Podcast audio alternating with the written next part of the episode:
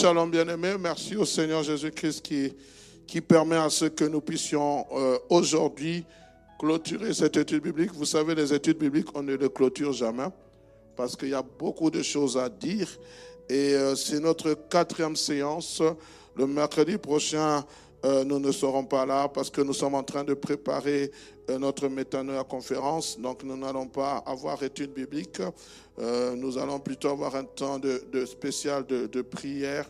Et nous allons voir, ce sera peut-être via Zoom pour que nous puissions aussi nous reposer parce que nous avons trois journées d'accélération. Et j'aimerais vous dire que les préparatifs vont bon train. J'ai échangé avec l'homme de Dieu, le pasteur, l'apôtre Dallot, qui a hâte de nous revoir, de venir en ce lieu. Il me demande la prière de tout un chacun parce qu'il sent qu'il y a des choses que Dieu est en train de l'orienter par rapport à cette journée. Je ne sais pas ces journées, je ne sais pas comment vous réalisez cela, mais moi je sens que c'est trois journées de gloire, trois journées bien aimées où nous allons grandir, vous et moi, spirituellement. Nous allons recevoir des orientations qui viennent de la part de l'Éternel. Alors depuis euh, quelques mercredis, trois mercredis passés, nous avons commencé cette étude sur la bénédiction du Père sur le Fils. Pourquoi j'en parle? Parce que je crois qu'il est important de, de, comprendre un peu le sens de la bénédiction. Nous avons voulu atteindre un certain objectif, cinq objectifs plutôt, et dire comment, qu'est-ce que la Bible dit, parle de la bénédiction? C'est quoi la bénédiction? Nous avons défini le mot bénédiction, nous n'allons pas y revenir parce que nous croyons que... Euh, euh, ici, nous avons long, long, longuement en parlé, j'en ai longuement parlé, et ceux qui n'ont pas suivi, prière de vous référer à, à notre étude sur notre page Facebook ou sur la page YouTube. Vous allez tout revoir. Oh, et le mercredi passé, nous étions à notre sixième point. Nous avions parlé du vrai Père. Comment peut-on identifier un vrai père, parce qu'il est important de comprendre qui est père, parce que nous parlons d'un père, d'un père, il faut, il faut comprendre que le père a quelques qualités requises. La première des qualités, nous avons dit que le, un, un vrai père, il connaît Dieu. Amen. Il connaît Dieu. On ne peut pas être un père spirituel si on ne connaît pas Dieu, parce que nous puisons notre ressource en Dieu lui-même. Amen. C'est en Dieu que c'est Dieu qui nous donne cette autorité d'être père. C'est Dieu qui nous donne cette autorité d'engendrer. Parce que nous ne pouvons pas avoir cette puissance d'engendrer dans le Seigneur si nous ne connaissons pas Dieu. Dans 1 Jean chapitre 2, verset 14, on dit, il connaît celui qui était le commencement. Oui, nous savons que le nouveau converti, il tâtonne encore, mais le vrai Père connaît Dieu. Quand je parle de connaître Dieu, ce n'est pas de connaître Dieu dans dans cet aspect, je connais Dieu. Non, ici, je parle d'une intimité, donc, qui est quelqu'un qui cherche, qui aime la présence de Dieu, qui recherche Dieu, qui cherche à être en connexion avec le Seigneur. Et quand on parle d'un père, on voit souvent la maturité qu'il a, la maturité dans le jugement, la maturité dans dans, dans, dans, dans certaines décisions qu'il doit prendre. Parce que sa maturité ne dépend pas simplement de ses, de ses expériences, mais dépend aussi de sa confiance en Dieu. Deuxième des choses, un véritable père, il, est, il a été transformé dans son caractère. Amen. Il a été transformé dans son caractère. C'est pas seulement une personne qui est touchée par l'Esprit de Dieu qui parle en langue, mais c'est une personne dont le caractère a été transformé. Métanoïa, comme nous parlons de la transformation. Dieu l'a transformé. Pourquoi? Afin qu'il ressemble davantage à Christ. Amen. Parce que la Bible dit dans Luc chapitre 6, verset 40, tout disciple accompli sera comme son maître. On ne peut pas être père si notre vie en nous-mêmes n'est pas transformée. Notre caractère. Et tout caractère passe par le brisement. Toute transformation de caractère passe par le moulage divin, le brisement. Vous savez, souvent nous, nous aimons dire, Seigneur, brise-moi, brise-moi, façonne-moi. Mais quand tu passes par le brisement, combien acceptent le brisement? Ce n'est pas facile. Je me souviens quand j'ai commencé mon appel dans le ministère, le Seigneur a commencé à me briser. Ah, je me souviens, mais c'était utile. C'est utile. Il faut que notre caractère corresponde à notre paternité. Amen. Nous sommes transformés à la même image, c'est-à-dire de gloire en gloire.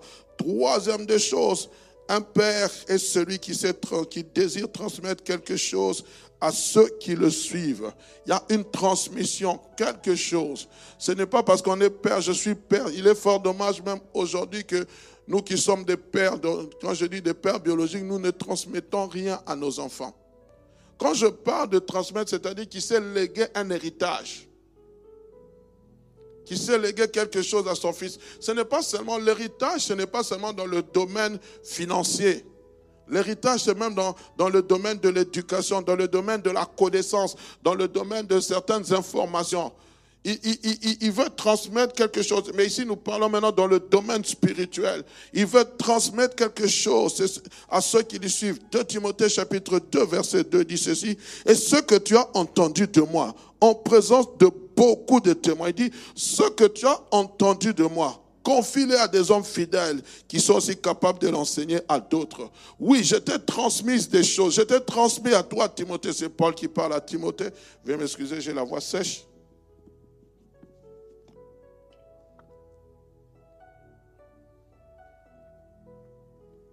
Oui, c'est Paul qui parle à Timothée. Il dit, tu as appris de moi plusieurs choses. Tu as entendu de moi plusieurs choses. Maintenant, il faut aussi que tu apprennes à les transmettre. Et vous allez voir que la relation de Timothée, c'est la relation d'un père vers un fils. Parce que Paul appelle Timothée mon enfant légitime dans la foi. Mais lorsque vous lisez les livres de Timothée, Paul va lui dire, je vais t'enseigner comment te conduire dans la maison de Dieu qui est la colonne et l'appui de la vérité. C'est-à-dire, à un moment donné, bien que Timothée était sous le disciple-là de Pierre, il était disciple de Paul plutôt, à un moment donné, ce même Timothée qui était fils deviendra père. Parce qu'il devait établir des anciens, il devait établir des diacres, il devait, amener les éclaircissements sur les, veuves, amener essayer de redresser l'Église. Paul va lui confier cette responsabilité. J'aimerais ouvrir une parenthèse. Un fils ne reste pas toujours fils. À un moment, il devient, aussi père. Amen. Quatrième des choses, il a compassion au point de donner sa vie. Il a cette compassion au point de donner sa vie. C'est une personne qui est capable. Quand on parle de donner sa vie, ce n'est pas comme Christ l'a fait, mais c'est une personne qui fait des sacrifices, qui est capable de se sacrifier par rapport au travail qu'il a, fait. La compassion est tellement forte qu'il est prêt à faire des sacrifices. Vous savez, bien aimé, même nous qui sommes dans le service de Dieu, il y a des sacrifices que nous devons apprendre à faire, pas pour que nous soyons vus des autres, mais parce que nous aimons le travail que nous faisons. Amen. Il y a des sacrifices qui doivent venir de notre propre attitude sans qu'on ne vous le dise. Il y a des choses que je dois apprendre à faire, à sacrifier sans qu'on me le dise. Dans mon service, je dois apprendre à faire des sacrifices sans qu'on me l'impose. Parce que bien aimé, lorsqu'on vous impose un sacrifice, cela n'est plus un sacrifice. Christ venant dans ce monde, le Père ne lui a pas imposé le sacrifice de la croix. Il est venu lui-même s'imposer. Amen. Cinquième des choses, un père est celui qui encourage. Il est celui qui encourage. En Colossiens chapitre 3, verset 21, dit, Père, n'irritez pas vos enfants de peur qu'ils ne se découragent. N'irritez pas vos enfants de peur qu'ils se découragent. Il est quelquefois fort dommage de constater que nous, ça c'est l'humain, nous remarquons que toujours les défauts des gens, mais jamais les qualités. Même si la personne a fauté, tu peux le, dire, tu peux faire mieux. Je me souviens d'un serviteur de Dieu, une fois qu'il avait prêché à l'église de la Borne. Il est venu et, le pasteur venant a dit, voici le point que, que, que je n'ai pas apprécié. Ça, ça, ça, ça. Il a souligné avec le bic rouge. Il a dit, mais dimanche prochain, tu te remets sur la chair et tu prêches. Il a montré les erreurs qu'il a commises, mais il a cru en lui, il a encouragé. Tu dois rectifier ça, tu dois rectifier ça, tu dois rectifier ça, tu dois rectifier ça. Et mais le dimanche prochain, tu te mets du haut de la chair et tu, tu annonces. C'est comme ça qu'on devient meilleur. Je peux te montrer les défauts, mais à un moment donné, je t'encourage aussi. Amen. Que le Seigneur nous aide à être équilibrés Amen. Que le Seigneur nous donne cette force, cette force plutôt. Alléluia. Et nous avons parlé de cinq points. Alors aujourd'hui, j'aimerais aborder le septième point. Je, ne sais pas si nous pourrons voir le huitième point. J'aimerais parler du Père qui bénit le Fils ou les fils. Le Père qui bénit le Fils. Quelles sont les conséquences? Qu'est-ce qui arrive quand un Père bénit le Fils? Qu'est-ce qui se passe? Nous allons faire une longue lecture dans le livre de Genèse chapitre 48, le verset 1er jusqu'au verset 21. Je vous propose deux lectures et la seconde lecture, nous lirons dans Hébreu chapitre 11, verset 20 à 21. Nous allons prendre d'abord Genèse chapitre 48, verset 1 à 20, à 21, s'il vous plaît. Genèse chapitre 41, 48, verset 1 à 21. Euh, et puis nous lirons Hébreu chapitre 11, verset 20 à 21. Il s'agit de l'histoire de Jacob qui arrive au soir de sa vie. La Bible dit, après ces choses, l'on vint dire à Joseph, voici ton père est malade. Et il prit avec lui ses deux fils, Manassé et Éphraïm. On avertit Jacob et on lui dit, voici ton fils Joseph qui vient vers toi. Et Israël rassemble ses forces et s'assit sur son lit. Israël, c'est toujours Jacob. Amen. Jacob dit à Joseph, le Dieu Tout-Puissant m'est apparu, m'est apparu à Luz dans le pays de Canaan et il m'a béni. Il m'a dit, je te rendrai fécond, je multiplierai et je ferai de toi une multitude de peuples. Je donnerai ce pays à, ta postérité après toi pour qu'elle le possède à toujours. Maintenant, j'aimerais que vous souligniez cela. Les deux fils qui sont nés au pays d'Égypte avant mon arrivée vers toi en Égypte seront à moi. Ephraïm et Manassé seront à moi comme Ruben et Siméon. Mais les enfants que tu as engendrés après eux seront à toi. Ils seront appelés du nom de leurs frères dans leur héritage. À mon retour de Padam, Rachel mourut en route auprès de moi dans le pays de Canaan et à quelque distance d'Ephrata. Et c'est là que je l'ai enterré sur le chemin d'Ephrata, qui est à Bethléem. Israël regarda les fils de Joseph et dit, qui sont ceux-ci? Joseph répondit à son père, ce sont mes fils que Dieu m'a donnés ici. Israël dit, fais-les. Je te prie, approcher de moi pour que je les bénisse. Les yeux d'Israël étaient appesantis par la vieillesse. Ils ne pouvaient plus voir. Joseph les fit approcher de lui et Israël leur donna un baiser et les embrassa. Israël dit à Joseph, je ne pensais pas revoir ton visage et voici que Dieu m'a fait voir même ta postérité. Joseph le retira de genoux, le retira des genoux de son père et se prosterna en terre devant lui. Joseph, puis Joseph les prit tous les deux, Ephraim de sa main droite à la gauche d'Israël et Manassé de sa main gauche à la droite d'Israël et les fit approcher de lui. Israël étendit sa main droite et la posa sur la tête d'Ephraim, qui était le plus jeune, et il, posa, et il posa la main gauche sur la tête de Manassé ce fut avec intention. J'aimerais que vous souligniez cela. Qu'il posa la main, qu'il posa ses mains ainsi, car Manassé était le premier-né. Il bénit Jacob et dit que le Dieu en présence duquel ont marché mes pères Abraham et Isaac, que le Dieu qui m'a conduit depuis, depuis que j'existe jusqu'à ce jour, que l'ange qui m'a délivré de tout mal bénisse ses enfants, qui soit appelé de mon nom Soulignez aussi cela. Et du nom de mes pères Abraham et Isaac, et qu'il multiplie, et qu'il multiplie en abondance au milieu du pays. Joseph vit avec des plaisirs que son, père posait sa main droite sur la tête d'Ephraïm et, saisit la, main de son père pour la détourner de, dessus de la tête d'Ephraïm et la diriger vers celle de Manassé. Et Joseph dit à son père, pas ainsi mon père, car c'est celui qui est le premier-né car celui-ci est le premier-né. Pose ta main droite sur sa tête. Son père refusait et dit, je le sais mon fils, je le sais. Lui aussi deviendra un peuple, lui aussi sera grand, mais son frère cadet sera plus grand que lui, et sa postérité deviendra une multitude de nations. Il est béni ce jour-là et dit, c'est par toi qu'Israël bénira en disant que Dieu te traite comme Ephraim et comme Manassé, et émis Ephraim avant Manassé. Israël dit à Joseph, voici je vais mourir, mais Dieu sera avec vous. Il vous fera retourner dans le pays de vos pères. Hébreu chapitre 11, verset 20 à 21. Hébreu 11, verset 20 à 21. La Bible dit ceci.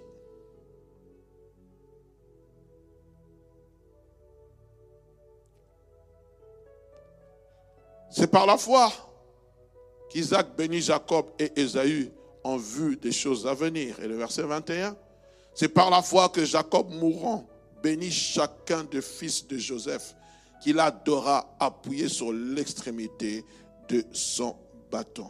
Amen. Béni soit Dieu. Bien aimé, dans cette histoire que nous venons de lire, une longue histoire, elle nous parle de Jacob, ce patriarche qui se retrouve au soir de sa vie, alors qu'il est en train de tirer sa révérence, après avoir marché plusieurs années ici-bas sur cette terre. Il va faire venir son fils Joseph à son chevet pour s'enquérir. Plutôt, Joseph viendra à son chevet pour s'enquérir de sa situation. Et il était temps pour Jacob de prononcer des paroles de bénédiction qui sont un gage d'héritage pour que le Père puisse le transmettre à ses fils mais voilà, au lieu que Jacob puisse bénir Joseph, Jacob a décidé de bénir les enfants de Joseph, les deux enfants de Joseph qui sont nés. Et il va se les approprier. Il dira, Ephraïm et Manassé sont à moi. Ils font désormais partie de ma lignée. Tel que Ruben et Simeon, mes fils aînés. Et c'est de là que sortira les douze tribus d'Israël. Les douze tribus d'Israël qu'on va compter, on parlera de Manassé et d'Éphraïm, qui n'étaient pas la descendance directe de Jacob. Parce que la descendance directe de Jacob était Joseph. Amen. Il va les bénir nous l'avons dit, bien aimé, bénir, c'est prédire ou dire de bonnes paroles, de bonnes choses à une personne. Ce sont des paroles qui sont souvent accompagnées. Souvent dans l'Ancien Testament, lorsqu'on bénissait, c'était toujours accompagné d'imposition des mains.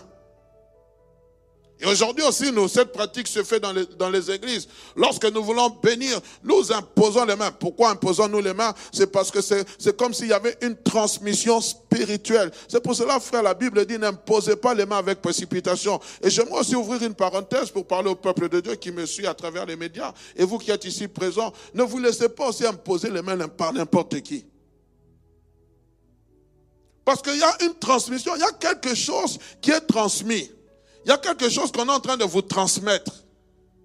Parce que lorsque vous vous laissez imposer les mains, je prends un cas, je me tiens du haut de cette chair, je dis, euh, ma soeur X ou mon frère Y, venez, je vais vous bénir. Lorsque vous acceptez déjà, sachez qu'il y a déjà, il y a déjà une communication spirituelle qui va se faire. C'est-à-dire que vous me reconnaissez ou vous reconnaissez la personne qui se tient devant vous comme ayant autorité sur votre vie. Amen. J'aimerais vraiment qu'on se comprenne. Souvent, nous avons dit que la malédiction sans cause et sans effet.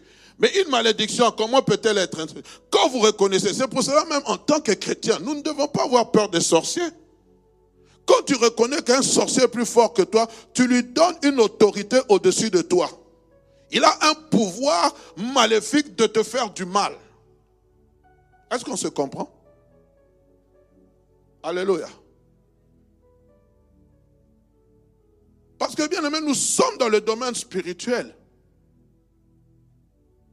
Et comme je le disais, c'était une pratique courante.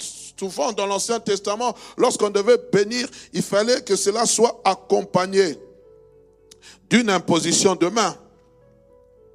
Et la personne qui, souvent qui bénissait, c'était une personne qui avait l'ascendant sur celle qui est bénie.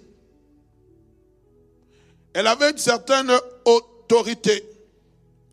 Et en lisant ce passage que nous venons de lire, la première chose que fait Jacob envers Joseph, son fils, est de s'accaparer de ce petit-fils. Il s'approprie la paternité de ce petit enfant. Il le met au même niveau que ses deux fils aînés, comme je l'ai dit. C'est-à-dire par cet acte, il a un droit, non seulement euh, physique, mais aussi spirituel, en parlant du, de cette autorité. Il s'accapare cette autorité. Il dit, je suis en train de le mettre au même niveau que mon fils. Et pour qu'il le fasse, il fallait que Joseph l'approuve. Amen. Alléluia. Et par conséquent, Ces deux enfants étaient placés sous, son autorité. Lorsque vous lisez toujours Genèse 48, verset 5, il dit, maintenant les deux fils qui te sont nés au pays d'Égypte, avant mon arrivée vers toi en Égypte, seront à moi. Ephraïm et Manassé seront à moi, comme Ruben et Siméon. La première des choses que j'aimerais dire, bien aimé, parlons de la bénédiction d'un père ou le père qui bénit le fils. Il y a toujours un lien qui unit toute personne, qui unit la personne qui, celui qui est béni et la personne qui reçoit la bénédiction. Il y a un lien. Ici, je ne parle pas d'un lien euh, physique, il peut aussi avoir un lien spirituel.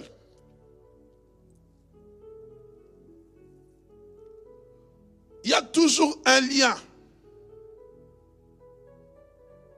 C'est pour cela, bien aimé, ne vous laissez pas bénir par n'importe qui. Oh non, viens avec ta fille, elle est née. Moi, je veux, euh, on va, on va tuer une chèvre. On je ne suis pas, je veux pas dire, je dis pas que manger la chèvre, non. On va, on va prendre le sang. On va commencer à mettre tout autour. Je vais cracher sur elle. Je vais cracher. Non, non, non, les amis, ce sont des portes ouvertes. Oh, pasteur, qu'est-ce que ça fait? Non. Tout, c'est un rituel. Même la bénédiction, c'est un rituel. Faisons attention. C'est pour cela que la Bible déclare, c'est la bénédiction de l'Éternel qui nous enrichit. Elle ne se fait suivre d'aucun chagrin. Dans le petit parcours du ministériel que j'ai, j'ai eu à faire des délivrances, à pratiquer des délivrances. Aujourd'hui aussi, nous en faisons quelques fois de temps à autre. Mais souvent, quand vous faites ce qu'on appelle, euh, vous parlez avec la personne, d'autres appellent ça la cure d'âme, bien que ce mot n'existe pas dans la Bible. Mais voilà, quand vous êtes, en train de faire de cette relation de suivi, vous allez, quand vous êtes en train de remonter les choses, vous allez découvrir que souvent, je dis bien souvent, les portes d'entrée, c'est souvent dû à certaines pratiques néfastes qui ont été faites durant la naissance. Certaines choses. Amen. Nous devons faire très attention, bien aimés. Amen. Je dis bien souvent, je n'y pas toujours. Alors j'aimerais répéter, il y a toujours un lien qui nous unit, qui unit toujours celui qui est celui qui bénit et celui qui reçoit la bénédiction. Il y a toujours un lien. Toujours un lien qui nous unit, que vous le vouliez ou pas. Parce que le fait déjà que tu acceptes que cette personne te bénisse, tu es en train de créer un certain lien. Ensemble.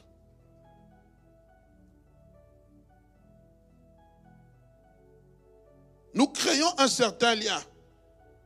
Un lien entre un ascendant et un descendant.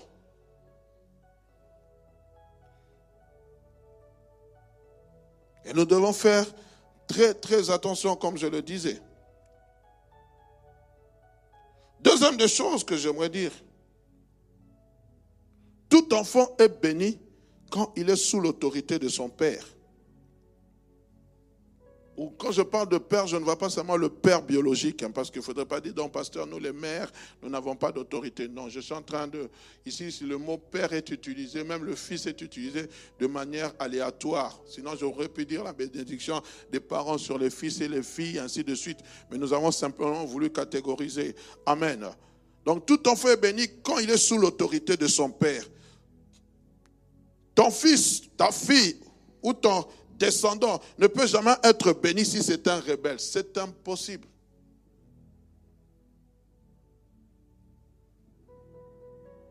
Le jour où le diable s'est rebellé, il a été banni de la présence de Dieu. Une personne qui est rebelle n'est jamais bénie.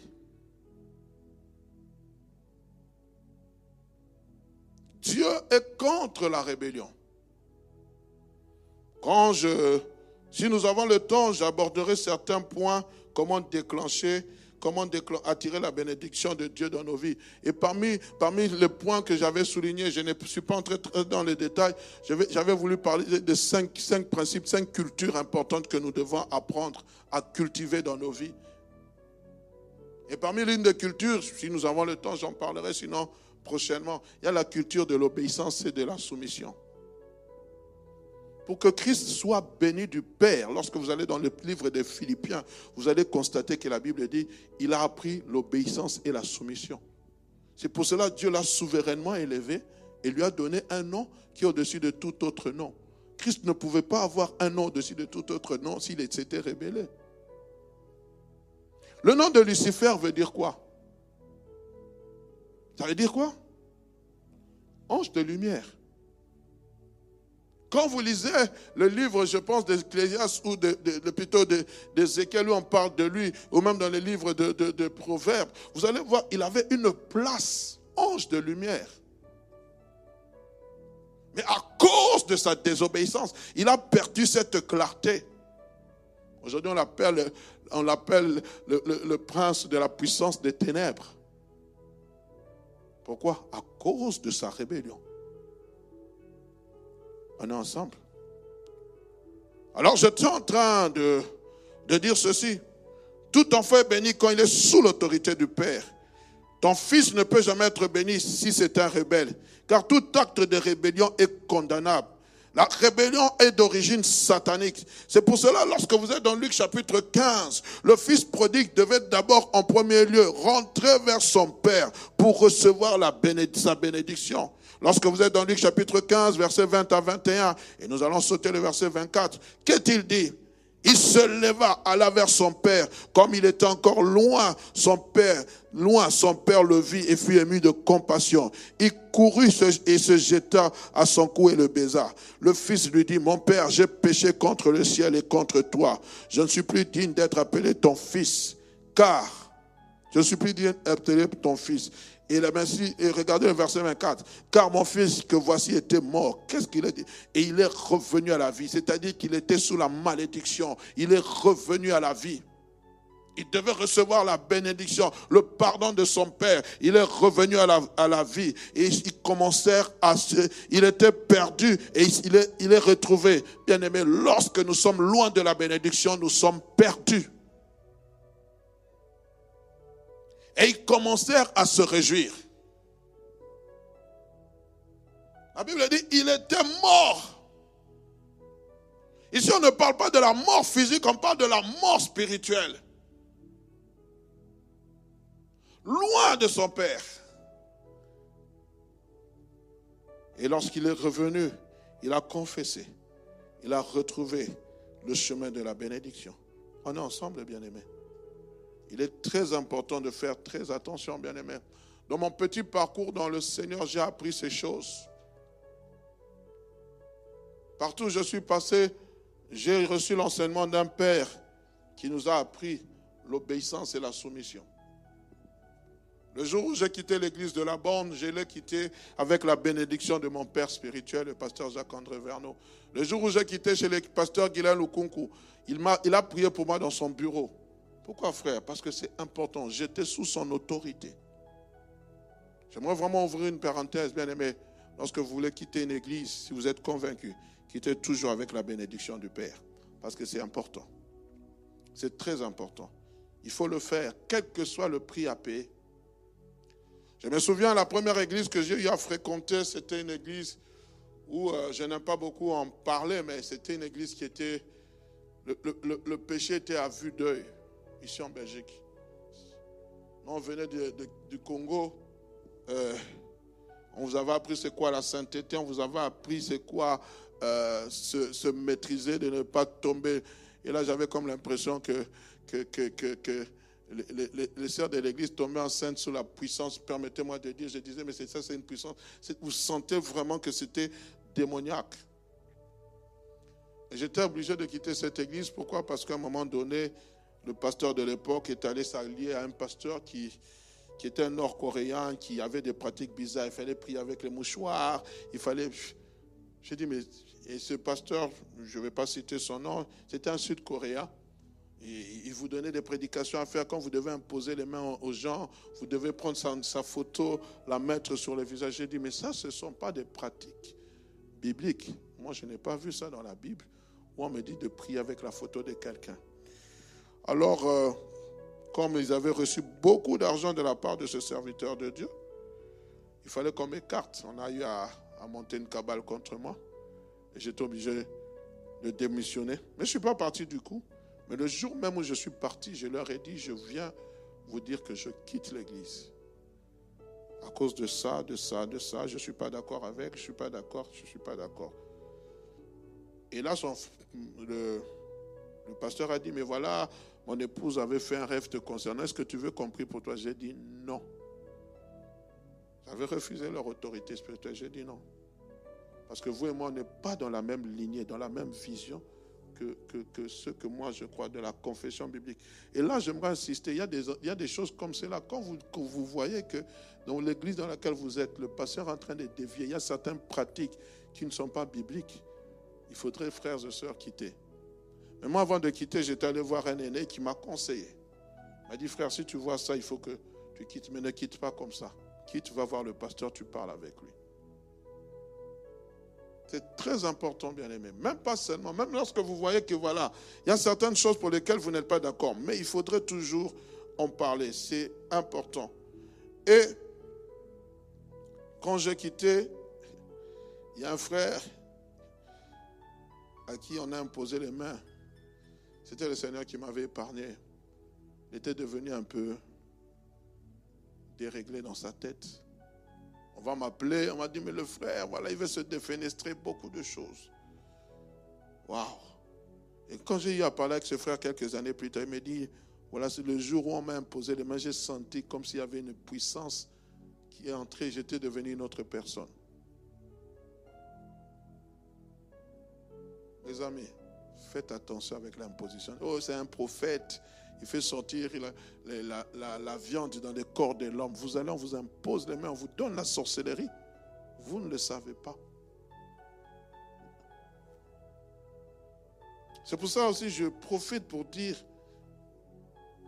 sur Internet, il y a beaucoup de personnes que nous pouvons suivre, qui peuvent nous édifier. Mais il est toujours bon de demander des références. Quelqu'un qui sort brusquement comme ça, un Melchisedec sans référence, il attire le monde. Nous tous, nous sommes là. Waouh Actuellement, c'est lui qui est au top. Mais demandez la référence. Qui peut témoigner de lui? Quelles sont les références que nous pouvons dire de lui? La Bible dit que dans les derniers temps, il y aura beaucoup de gens qui s'élèveront pour nous séduire. Aujourd'hui, avec Internet, il y a beaucoup de séduction. Beaucoup de séduction. Et, c'est fort dommage même quelquefois. Lui, c'est mon père spirituel. La qualité devient médiocre. Mais tu t'attaches à lui. Il va te transmettre ce qu'il fait. Il va te dire que je suis sous l'onction, ne touchez pas mes ouins. Je ne suis pas là pour critiquer ces gens, mais je suis là pour nous dire, nous devons avoir l'œil et les yeux et l'oreille avisés. Amen. Que le Seigneur nous aide alors le 3, la troisième des choses, nous avons parlé de la première, le Père qui bénit le Fils. Il y a des conséquences. La bénédiction peut définir notre avenir et déterminer ce que nous serons. Wow. La bénédiction peut déterminer notre avenir et, peut définir notre avenir et déterminer ce que nous serons. La bénédiction te fait entrer dans dans ton couloir, dans ta, destinée. La Bible dit, nous avons lu dans Hébreu chapitre 11, verset 20, la Bible dit, c'est par la foi que Isaac bénit ses, enfants en vue des choses à venir. Lui ne voyait pas simplement l'instant présent, lui, il voyait les choses à venir. J'aime souvent le dire, quand moi je, parle à mes enfants, je, les vois, je, dis à ma fille, tu seras une grande dame, je la vois loin. Ne voyons pas simplement l'instant présent. C'est pour cela que j'aimerais dire à un parent, ne te décourage pas si ton fils ou ta fille est rebelle. Non, ne te décourage pas. Ne prononce pas des paroles, oh lui c'est fini. Non, non, ce n'est pas fini. C'est le diable qui cherche à le détourner de sa destinée. Mais toi, Dieu t'a donné cette capacité de, le redresser. Si il ne t'entend pas, tu as les genoux. Tu as les genoux pour le redresser. Moi, je le dis, frères et sœurs, moi, j'étais un rebelle. Je ne, le dis pas pour me glorifier. Loin de moi ces choses. Que Dieu garde mon cœur. Moi, j'étais un cas difficile. Parmi les cas difficiles pour ma mère, j'en devais citer, moi, j'étais le premier. À partir de l'âge de 15 ans, 14 ans, jusqu'à 21 ans, j'étais un rebelle.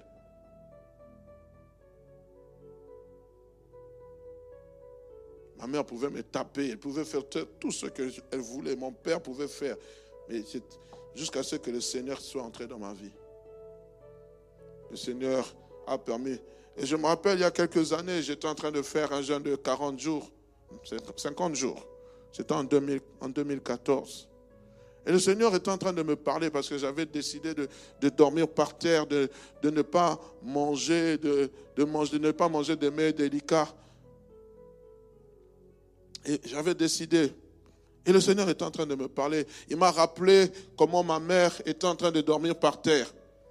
pendant une période, ma mère, chaque fois qu'elle voulait monter sur son lit, elle dit, je sens comme des picotements sur, sur le lit. Je n'arrive pas à dormir sur le lit. Elle devait chaque fois mettre sa, la natte et elle dormait par terre. Elle a fait pendant plusieurs années. Le Seigneur me dit, tu sais pourquoi elle dormait par terre? C'était pour toi. Waouh c'était pour toi qu'elle était en train de dormir par terre. Il y a des choses, parents, que vous ne savez pas, mais que vous devez apprendre. Les destinées de vos enfants sont entre vos mains. La Bible dit dans Proverbe chapitre 18, verset 21, je lis avec la version Bible du Semeur, la mort et la vie sont au pouvoir de la langue. Qui aime se, répandre en parole mangera le fruit qu'elles auront produit. Amen. Qui aime se répandre sont au pouvoir de la langue. Dans la prière, je peux ramener mon fils. Dans la prière, je peux ramener ma fille. Et Proverbe chapitre 22, verset 6 dit, instruis l'enfant selon la voie qu'il doit suivre. Et quand il sera vieux, il ne s'en détournera pas. En vue des choses à venir, Parents, quand tu te projettes, même toi qui n'es pas encore marié, quand tu te projettes avec tes enfants, qu'est-ce que tu es en train de voir? Que voyons-nous? Dans ce monde pollué, dans ce monde où l'Internet entre dans la maison sans qu'on l'invite. Je parlais avec un, un, père, je pense que c'était cette semaine. Euh, il me disait, ma fille aime beaucoup voir les films, les, films des monstres. J'ai dit, non, non, non, il faut que vous arrêtiez.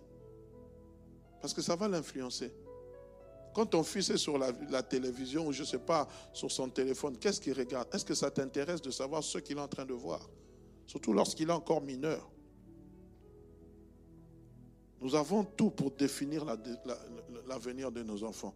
Tout en notre possession, bien-aimés. Et je pense qu'il est important de pouvoir mettre cela. C'est pour cela que chaque année, au mois de septembre, l'année passée, nous ne l'avons pas fait. Nous avons ce que nous appelons le mois de famille. Pourquoi? Parce qu'il faut que nous puissions apprendre, non seulement aux parents à être responsables, mais aussi aux enfants à apprendre à se responsabiliser. Amen.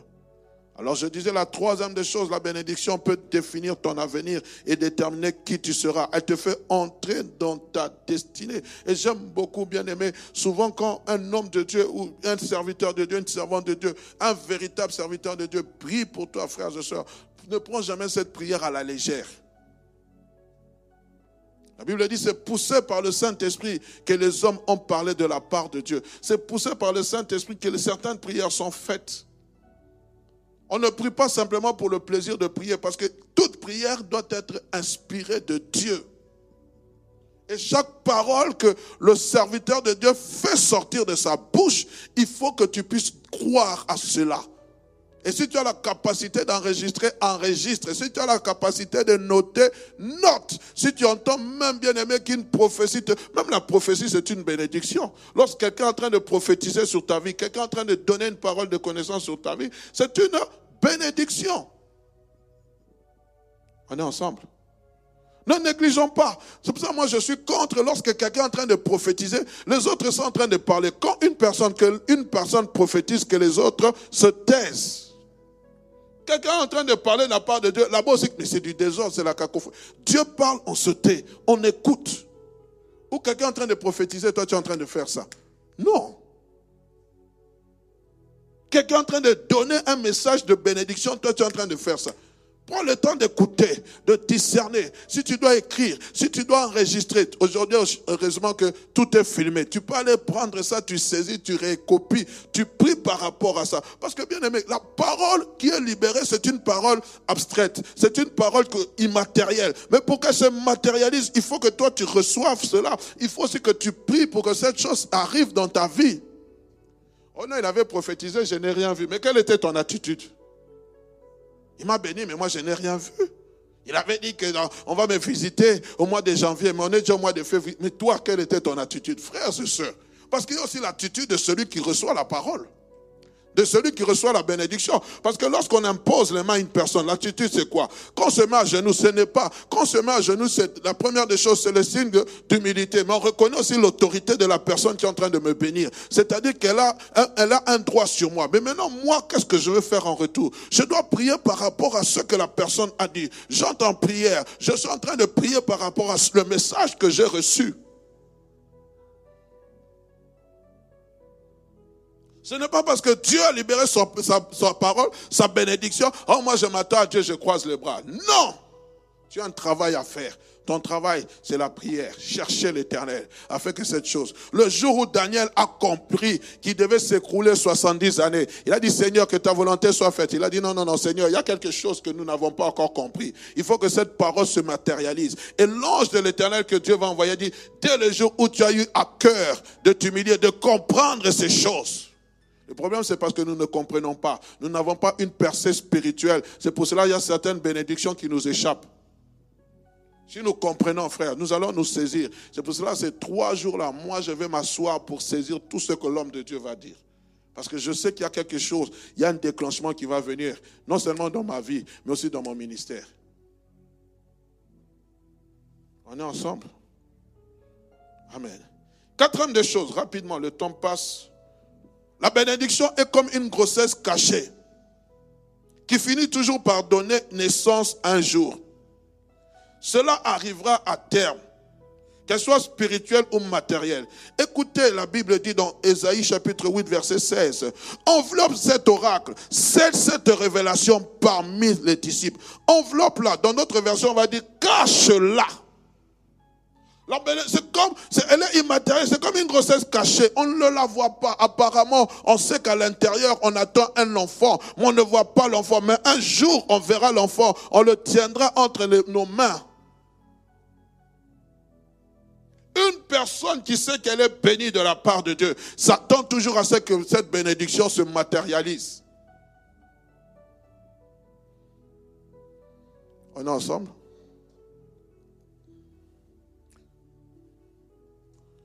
Ça arrive toujours à terme. Mais comme je l'ai dit, bien aimé, il faut que nous y travaillons. Il faut que nous y travaillons. Ne dites jamais Amen si vous ne croyez pas à la bénédiction de Dieu dans vos vies. Alléluia. Cinquième des choses. Quand un père bénit son fils, il déclenche dans sa vie un processus irréversible. Il y a un processus qui est irréversible, qui est déclenché. Il y a quelque chose qui se passe dans les sphères spirituelles. c'est, comme si maintenant, il y a, il y a une promesse il y a, qui t'est attachée, qui te conditionne. Genèse chapitre 12, Dieu dit, je bénirai ceux... Quand vous lisez, mettez-moi Genèse chapitre 12, verset... Lorsque Dieu parle à, Abraham, il dit, je rendrai ton nom grand. Je ferai de toi... Oh, j'aime beaucoup cette, cette, bénédiction qui... Genèse chapitre 12. Je n'aurai pas le temps, moi je vais le trouver pour vous. La Bible dit ceci, l'Éternel dit, va-t'en de ta partie, ainsi de suite. Et il dit, voici le verset 2, je ferai de toi, Michael, une grande nation. Je te bénirai. Je rendrai ton nom grand. Tu seras une source de bénédiction. Je bénirai ceux qui te maudiront. Et je bénirai ceux qui te béniront. Et je maudirai ceux qui te maudiront. Et toutes les familles de la terre seront bénies en toi. Écoutez, frères et sœurs. Abraham n'a eu qu'un seul fils. Mais bien aimé, il y a eu un processus irréversible qui a commencé. Parce qu'aujourd'hui, les familles de la terre sont bénies aussi en, Abraham. Et Abraham, pourquoi nous sommes bénis en Abraham? Parce que Christ est, aussi descendant d'Abraham. Christ, en tant qu'homme, est descendant d'Abraham. La Bible parlant de la postérité de Christ, on parle, voici la postérité de Christ, fils d'Abraham, fils de David. Pourquoi on parle de fils d'Abraham? Parce qu'Abraham, il y a eu cette première alliance, l'alliance de la circoncision. Abraham, il y a eu cette promesse. Et David, ici on parle de la descendance royale.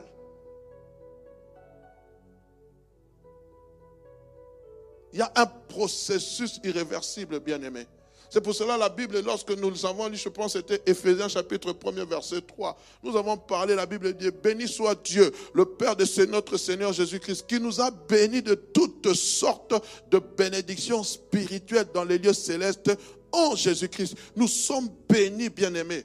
Ne, méprisons pas ces choses. Il y a une chose que le diable n'aime pas que lorsqu'on parle de nos bénédictions. Je ne parle pas seulement de ces bénédictions, avoir une voiture. Non, je te parle de cette position que tu as à cause de Jésus-Christ. Par Jésus, tu es béni. Béni soit Dieu, le Père de notre Seigneur Jésus-Christ, qui nous a bénis. Ce n'est pas qui va nous bénir, qui nous a bénis. La bénédiction a déjà été déclenchée. Il y a un processus irréversible dans ta vie.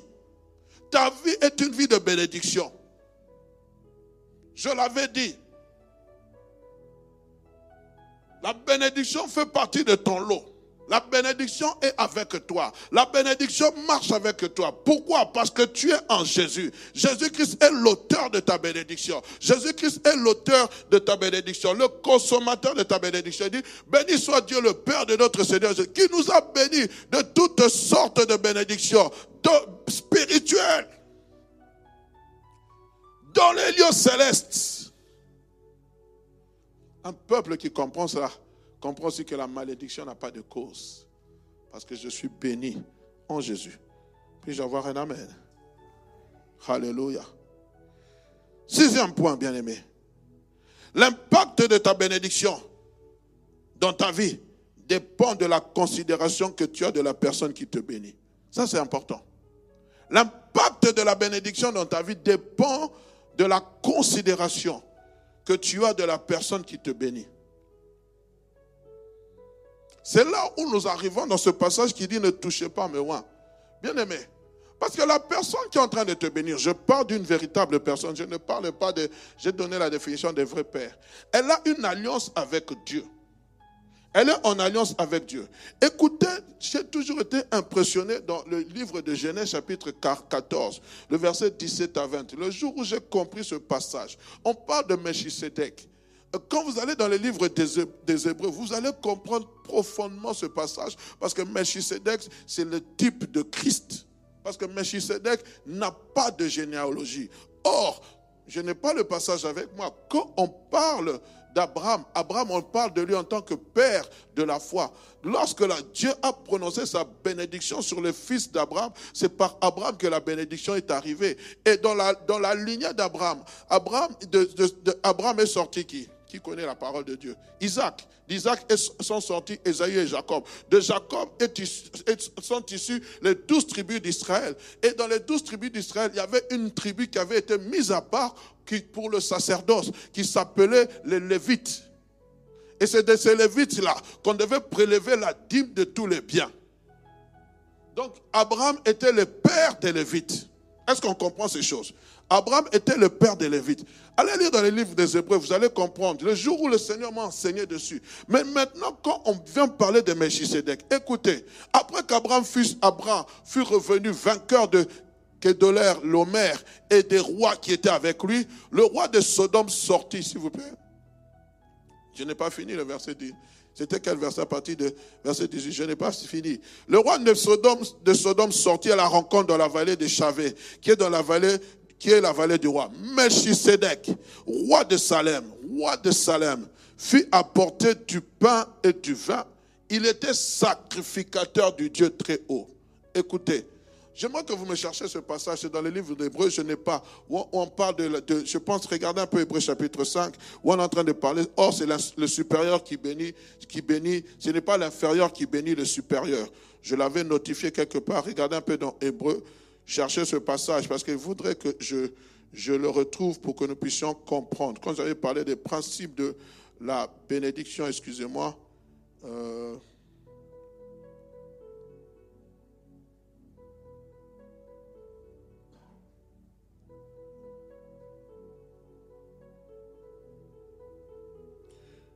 euh, cherchez un peu, c'est dans les livres des Hébreux,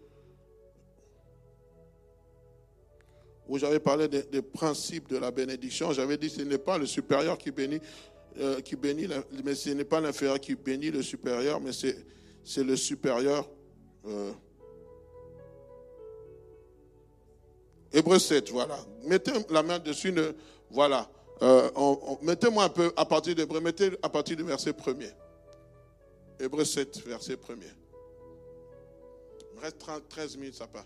En effet, ce Melchisedec, roi de Salem, sacrificateur du Dieu très haut, qui alla devant Abraham lorsqu'il revenait de la défaite des rois, qui le bénit, suivez attentivement, et qui, à qui, et à qui Abraham donna la dîme de tout, qui est d'abord roi de justice, d'après la signification de son nom?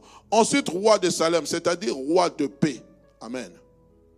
Qui est son père, sans mère, sans généalogie, qui n'a ni commencement de jour ni fin de vie, mais qui, mais qui est rendu semblable au Fils de Dieu. Ce Melchisedec demeure sacrificateur à perpétuité. Continue, mon frère.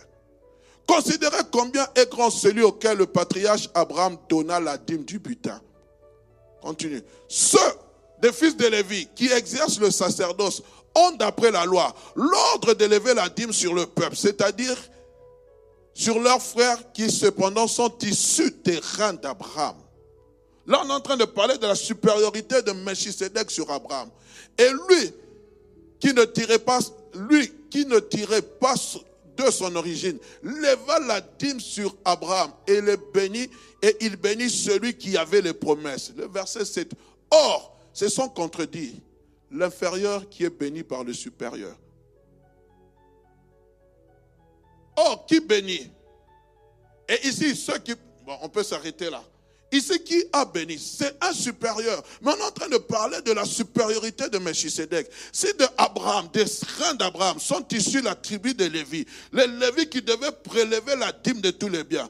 Or, on parle de, de pour démontrer que Melchisedec n'était pas issu, n'avait pas une origine humaine. Quand je dis humaine. Donc, on est en train de le comparer à Christ. Revenons maintenant à notre texte que pour que nous puissions comprendre ce que je suis en train de te dire. Nous sommes dans le livre de Genèse. Melchisedec vient avec du gâteau et du pain. Mais écoutez, euh, je vais retrouver le passage, veuillez m'excuser.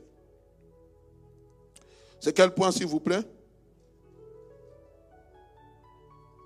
Le point 6. Ah, le Seigneur fera grâce.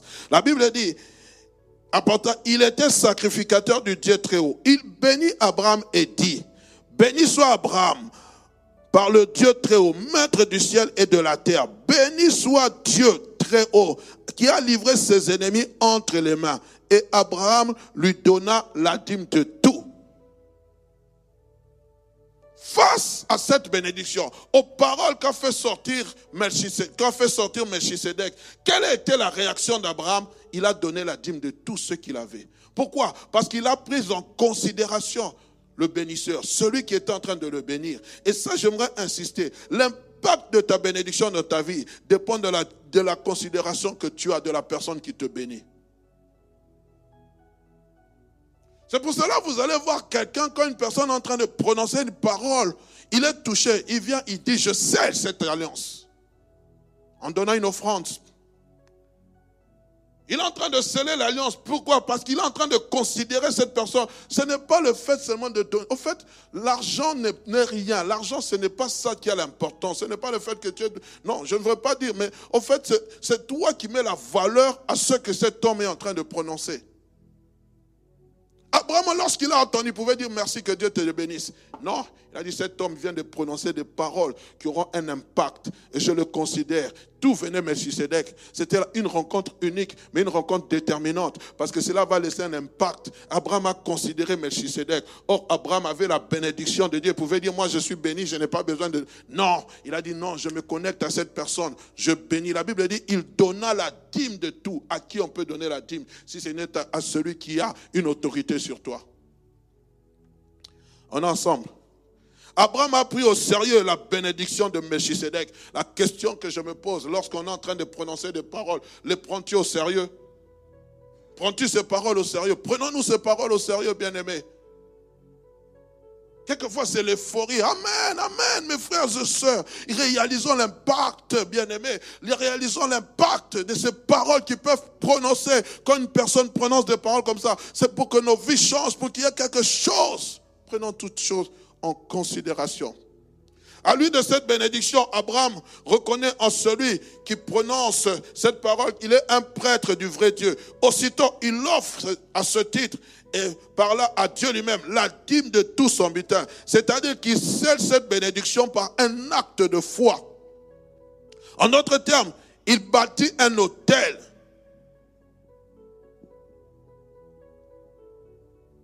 Le fait que Abraham donne la dîme de ses biens traduit l'expression de son cœur. Waouh! Et il croit, il considère cette personne. Septième des choses,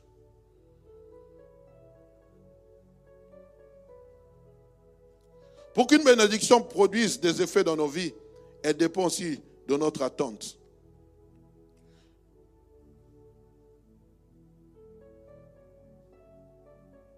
La Bible dit ceci. Hébreu chapitre 6, verset 13 à 15. La Bible dit, lorsque Dieu fit la promesse à Abraham, ne pouvant jurer par lui-même, par plus grand que lui, il jura par lui-même et dit certainement, je te bénirai et je multiplierai ta postérité. Et c'est ainsi qu'Abraham, ayant persévéré, obtint l'effet de la promesse. Ça dépend aussi de notre attente. Ayant persévéré, Dieu m'a dit, je crois que cette chose viendra, verra le jour. Ce n'est pas parce que je vois, je vois sombre dans ma vie que ça ne viendra pas. Nous l'avons dit ce matin, ainsi en est-il de ma parole qui sort de ma bouche. J'avais dit, et je le crois bien aimé, Dieu ne se repose jamais tant que la chose pour laquelle il t'a dit n'a jamais trouvé son accomplissement. C'est pour cela qu'il dit, je cherche, je cherche parmi eux un homme qui se tienne à la brèche. Il cherche toujours un homme afin de déposer sa parole. Amen. Allons-y rapidement, bien-aimé. Je prie que toutes les bonnes paroles que Dieu a prononcées dans ta vie, bien-aimé, comme la Bible dit, qu'aucune, toutes ces paroles, dans 1 roi chapitre 8, verset 55 à 56, debout, on parle de Salomon, il est béni à haute voix, il bénit, il, est, il bénit à haute voix toute l'assemblée d'Israël en disant, béni soit l'Éternel qui a donné du repos à son peuple d'Israël, selon toutes les promesses, toutes ses promesses, de toutes les bonnes paroles qu'il avait prononcées par Moïse son serviteur aucune d'elles n'est restée sans effet. Les bonnes paroles que Dieu prononce sur ta vie, les paroles de bénédiction, je prie qu'aucune d'elles ne reste sans effet. Amen. Le Père bénit le Fils. Mais le Seigneur m'a appris, le Fils ne bénit pas le Père. Le Fils honore le Père. Ça, c'est le huitième, huitième chose que vous devez savoir. Un père bénit le fils, mais le fils honore son père. Lorsqu'Abraham, en donnant sa dîme, il exprime sa reconnaissance envers celui qui le bénit. Il l'honore par sa dîme. C'est pour cela, frères et sœurs, lorsque vous êtes même dans le livre de Proverbes, chapitre 3, verset 9, la Bible ne dit pas bénis l'éternel. La Bible dit honore l'éternel avec tes biens. Bien aimé, non, j'ai béni mon père, je lui ai acheté une veste. Tu ne l'as pas béni, tu l'as honoré. Est-ce qu'on comprend? Non, je l'ai béni, je l'ai acheté une voiture. Non, j'ai honoré mon père. Vous comprenez? Mon père me bénit quand il me donne une voiture. Et moi, quand je veux lui donner une voiture, je ne le bénis pas, je l'honore. J'ai béni mon pasteur, je l'ai acheté un costume, je l'ai honoré. Il faut que les choses rentrent en ordre. Amen. Je l'ai honoré. Quand le serviteur de Dieu vient, ah non, je l'ai béni. Non, non, nous l'avons béni, nous l'avons honoré en lui donnant une voiture. Nous l'avons honoré en lui faisant, en faisant X ou Y. Amen. N'oublions jamais ça. Il faut que la culture, cette culture entre dans nos têtes. Un père bénit le fils, mais le fils honore son père. Amen. Proverbe chapitre 3, verset 9, la Bible dit, honore l'éternel avec tes biens et avec les prémices de tous tes revenus.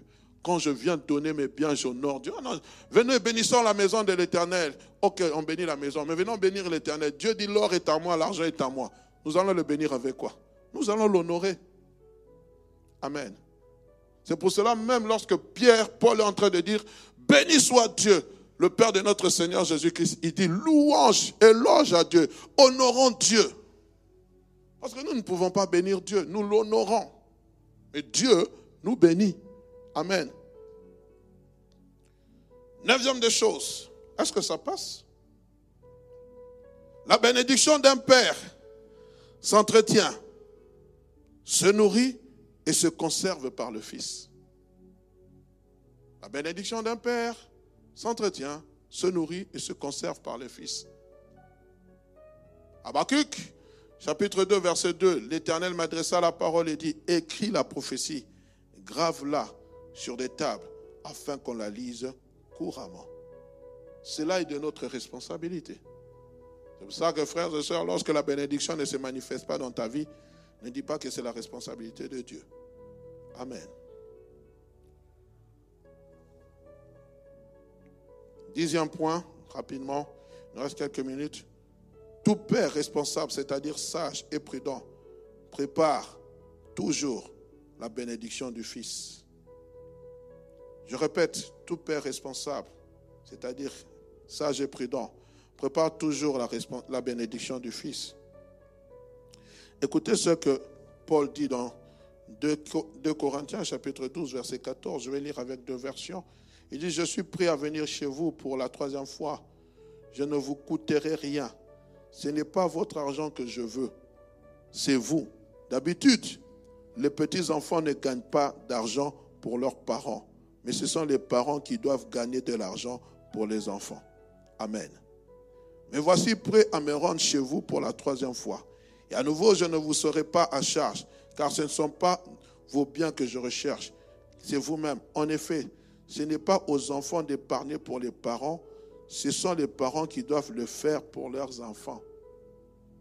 Est-ce qu'on se comprend par là On est là? Ce n'est pas aux enfants. C'est nous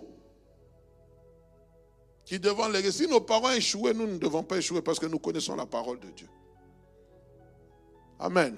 C'est nous, nous devons préparer. Ce n'est pas aux enfants d'épargner, c'est nous qui devons épargner. Oh, mon fils, eh, eh, non, non, c'est à nous de préparer pour nos enfants. C'est nous qui devons préparer. Tel que nous sommes là, nous préparons pour nos enfants. Maintenant, l'enfant, quand il deviendra grand, pourra honorer son père. Fort dommage. Tu as l'argent, tu meurs. Toutes ces. bon, nous, nous venons d'une culture la plupart de nous, Africains, nous, lorsqu'on vous dit préparer les testaments, c'est comme si vous attirez la mort. Maintenant, quand vous mourrez, il n'y a, rien. J'étais en train d'échanger avec un oncle. Est-ce que toi, tu es là, tu as déjà préparé un testament? J'ai dit, il faut que je le fasse. Il faut, frère. Il faut le faire. Les enfants se... Pourquoi? Parce que c'est important, bien aimé, de préparer la relève. C'est important. Et vos yeux, enfants, ne regardez pas aussi, ne fixez pas toujours vos yeux sur les, biens des parents. Oh, papa, tu vas me laisser quoi quand tu vas mourir? Eh, eh papa va te déshériter. Amen. Douzième point. C'est douzième? Non, onzième. J'ai écrit douzième, désolé. En tant que père, il est toujours important de bénir son fils d'après ce que Dieu vous met à cœur. D'après ce que Dieu vous met à cœur. En tant que père, je dois bénir mon fils d'après ce que Dieu me met à cœur. Je ne suis pas là simplement d'après ce que Dieu me met à cœur. C'est pour cela même toute prière que nous faisons en ce lieu par rapport à la clôture doit être inspirée, pas des prières seulement blablateuses. Amen. C'est important, bien aimé. Nous sommes dans Genèse chapitre 32, verset 24. Jacob demeura seul. Alors un homme lutta avec lui jusqu'au lever du soleil. Verset 26 à 30. Il dit, laisse-moi aller car l'aurore se lève. Et Jacob répondit, je ne te laisserai point aller que tu m'aies béni. Il lui dit, quel est ton nom? Il répondit, Jacob. Il dit, ton nom ne sera plus Jacob, mais tu seras appelé Israël, car tu as lutté avec Dieu et avec les hommes, et tu as été vainqueur. Jacob l'interrogea en disant, fais-moi, je te prie, connaître ton nom. Il répondit, pourquoi me demandes-tu? Il bénit là Jacob. Jacob appela ce lieu du nom de Péniel car dit-il, j'ai vu Dieu face à face et mon âme a été sauvée. Amen. Treizième point, douzième point, j'ai écrit ceci. Un père bénit son fils aussi en fonction de son attente. C'est-à-dire, et nous rentrons dans les livres de Genèse chapitre 48, verset 17, La Bible dit, Joseph vit avec des plaisirs que son père posait sa main droite sur la tête d'Éphraïm. Il saisit la main de son père pour la détourner au-dessus de la tête d'Éphraïm et la diriger sur celle de Manassé. Et Joseph dit à son père, pas ainsi mon père, car celui-ci est le premier-né. Pose ta main droite sur sa tête. Son père refusait et dit, je le sais mon fils, je le sais. Lui aussi deviendra un grand peuple. Il sera grand, mais son frère cadet sera plus grand que lui et sa postérité deviendra multitude. Il est béni ce jour-là et dit, c'est par toi qu'Israël bénira en disant que Dieu te traite comme Éphraïm et comme Manassé. Un père bénit ses enfants en fonction de son attente. Il sait que lorsqu'il est en train de bénir, il y a une attente qu'il a, même s'il meurt. Il sait que cette parole ira rapidement, va l'atteindre. Rapidement, avant de clôturer, il me reste cinq minutes, j'aimerais simplement parler de ce septième point, ce septième ou huitième point, comment attirer la bénédiction de Dieu dans nos vies? Je ne vous ai pas donné ça. Nous en reviendrons en long, en large, mais euh, Ici, j'aimerais parler de cinq cultures importantes que nous devons apprendre. Quand je parle de culture, c'est-à-dire des choses que nous devons mettre en pratique pour que la bénédiction de Dieu soit attirée. Quand vous lisez le livre de Philippiens, chapitre 2, versets 5 et 11, il y, a, quelque chose qui me frappe. On parle de, de, Christ. Nous allons lire deux passages. Je ne vous les pas envoyés, mais j'ai à cœur d'en parler. Lorsque vous lisez Philippiens, chapitre 2, versets 5 à 11, la Bible dit, Ayez en vous les sentiments qui étaient en Jésus-Christ, lequel, existant en forme de Dieu, n'a point regardé comme une proie arrachée d'être égal à Dieu, mais s'est dépouillé lui-même en prenant une forme de serviteur, en devenant semblable aux hommes, ayant paru comme un simple homme, il s'est humilié lui-même, se rendant obéissant jusqu'à la mort, même jusqu'à la mort de la croix. C'est pourquoi aussi Dieu l'a souverainement élevé et lui a donné un nom qui est au-dessus de tout nom, afin qu'au nom de Jésus-Christ, tous genoux fléchissent dans les cieux, sur la terre et sous la terre, et que toute langue confesse que Jésus-Christ est Seigneur, à la gloire de Dieu le Père. Amen.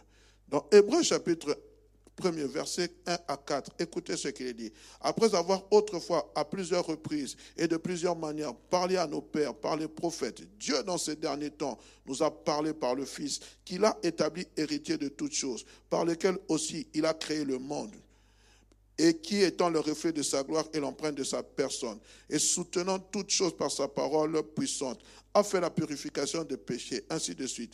La Bible dit, et s'est assis à la droite de la majesté divine dans les lieux très hauts, devenu d'autant supérieur aux anges qu'il a hérité d'un nom plus excellent que le leur. De plus, il est dit aux anges, celui qui a fait des, anges, des, anges, qui a fait de ses anges des vents et de ses serviteurs de flammes de feu. Bien aimé, quand vous analysez ces deux passages, il nous est parlé de, de Christ, de la suprématie du nom de Jésus-Christ. Mais la suprématie de ce nom n'a pas été, été donnée simplement par le fait que Jésus-Christ est le Fils de Dieu. Non, la suprématie de ce nom a été donnée parce que Jésus-Christ a accompli l'œuvre de la croix. Et si la Bible dit, on lui a donné un nom qui est au-dessus de tout autre nom. Mais qu'est-ce que cela veut dire d'une manière cachée, c'est-à-dire que Dieu a béni le Fils. En bénissant le Fils, il lui a donné un nom qui a une autorité au-dessus de tous les autres noms. De telle manière que le nom de Jésus-Christ, la bénédiction de Christ, c'est ce nom-là, qui fait qu'au nom de Jésus-Christ, tout genou fléchit et toute langue confesse que Jésus-Christ est Seigneur et Sauveur. Amen. Mais c'est-à-dire que Dieu a béni le Fils. La Bible parle de son nom qui est supérieur aux anges. Après avoir parlé par les hommes, Dieu a parlé par le Fils qu'il a établi pour qu'il soit établi héritier de toutes choses. C'est ça la bénédiction que le Père a donnée au Fils. Je t'établis héritier de toutes choses. Mais il y a eu des choses que Christ avait faites. Rapidement, je, vais en parler et puis nous allons clôturer. J'aimerais parler de ce que j'ai appelé les cultures.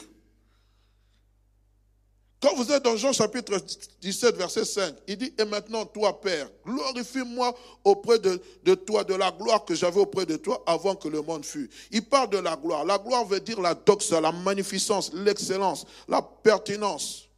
En fait, Christ veut parler de cette condition plus glorieuse, l'état le plus élevé. Quand on parle de la doxa, on voit, en fait, Christ a été élevé au-dessus de cette gloire. Il a eu une gloire qui a dépassé les autres gloires. Amen. il a hérité ce nom, c'est-à-dire il a hérité, il a eu un, héritage. Cet héritage, nous le définissons comme étant une bénédiction. Et j'aimerais parler de cinq cultures qui sont importantes, bien aimés, si tu veux déclencher la bénédiction de Dieu dans ta vie.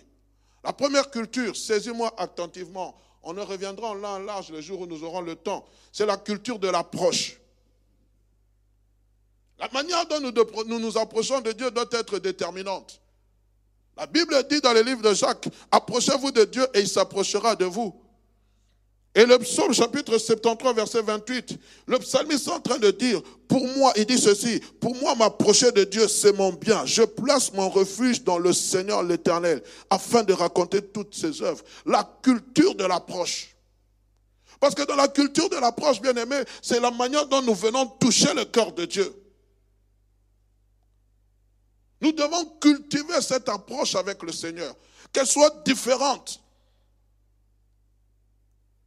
Quand Dieu exalte Job devant le diable, vous vous pensez pourquoi? Parce que Job avait une culture d'approche différente des autres.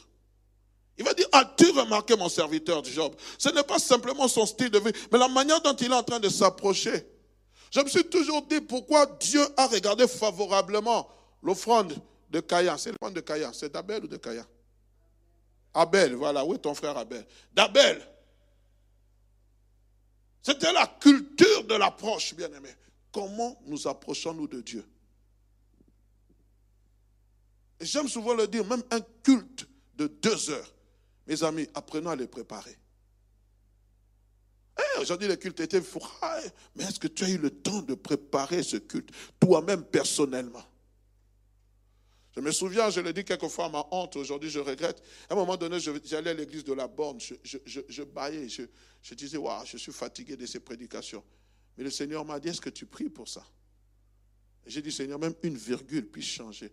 Et moi, j'avais l'habitude, quand je venais au culte à l'église de la Borne, je ne sais pas si maman Bibi ou maman Alice se rappellent, nous, nous venions avant. Aujourd'hui, nous venions avant. Et à l'époque, je pense aussi, il faut que vous remettiez ça. On mettait souvent des jeunesses en mission, des trucs comme ça. Jeunesse en mission, ceux qui connaissent des anciens cantiques. Oui, le Claude et Julia. Et il y avait une ambiance sereine. 15 minutes avant le culte, on était là calme. J'étais dans mon coin en train de, de, méditer, de prier.